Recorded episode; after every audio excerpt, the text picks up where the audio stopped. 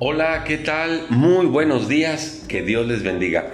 Estamos meditando en el primer libro de Samuel, en el capítulo número 4. En este capítulo se describen dos batallas del pueblo de Israel contra los filisteos y en las dos el pueblo de Israel salió derrotado. En la primera de ellas, cuando salen derrotados, los ancianos se preguntaban, ¿por qué nos derrotaron los filisteos? Y decían, debemos de traer el arca de Dios que está allá en Silo. El arca era como ese tipo de baúl de madera cubierto de oro que contenía las tablas del pacto, las tablas de piedra que Dios le había dado a Moisés. Y entonces dice el versículo 3, traigamos a nosotros el arca del pacto de Dios para que viniendo entre nosotros nos salve de la mano de nuestros enemigos.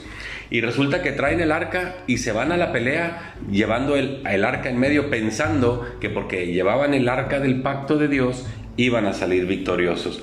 Pero dice el versículo 10, pelearon pues los filisteos e Israel fue vencido y cada uno fue devuelto a sus tiendas, murieron aquel día como treinta mil hombres y dice el 11, y el arca de Dios fue tomada impresionante. El hombre siempre ha buscado algo físico en lo cual creer. Le cuesta creer en algo que no ve.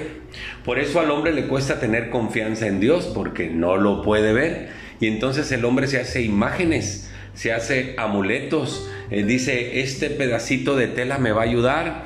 Eh, Julio César Chávez decía, si yo salgo a boxear con una cinta roja en la cabeza, voy a salir triunfador. Los jugadores entran a la cancha y tocan el pasto porque dicen, eso me va a traer buena suerte. Eh, en fin, así la gente cree en las cosas que ve y ahí está su confianza. ¿En qué cree usted? ¿En un objeto o en Dios? El capítulo 11 de la carta a los hebreos, que nos describe a los héroes de la fe, aquellos que creyendo en Dios lograron tantas cosas. Mire lo que dice, por ejemplo, el versículo 33. Por la fe en Dios conquistaron reinos, hicieron justicia, alcanzaron promesas, taparon bocas de leones, apagaron fuegos impetuosos, evitaron filo de espada, sacaron fuerzas de debilidad, se hicieron fuertes en batalla, pusieron en fuga ejércitos extranjeros. ¿Cómo lo lograron? Dice el 27 de Hebreos 11, porque se sostuvieron como viendo al invisible. Esa es la fe.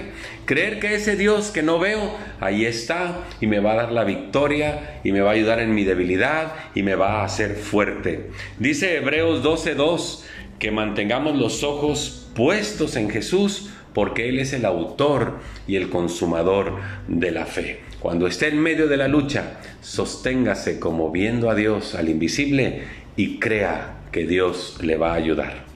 Muchas gracias, que Dios le bendiga, hasta pronto.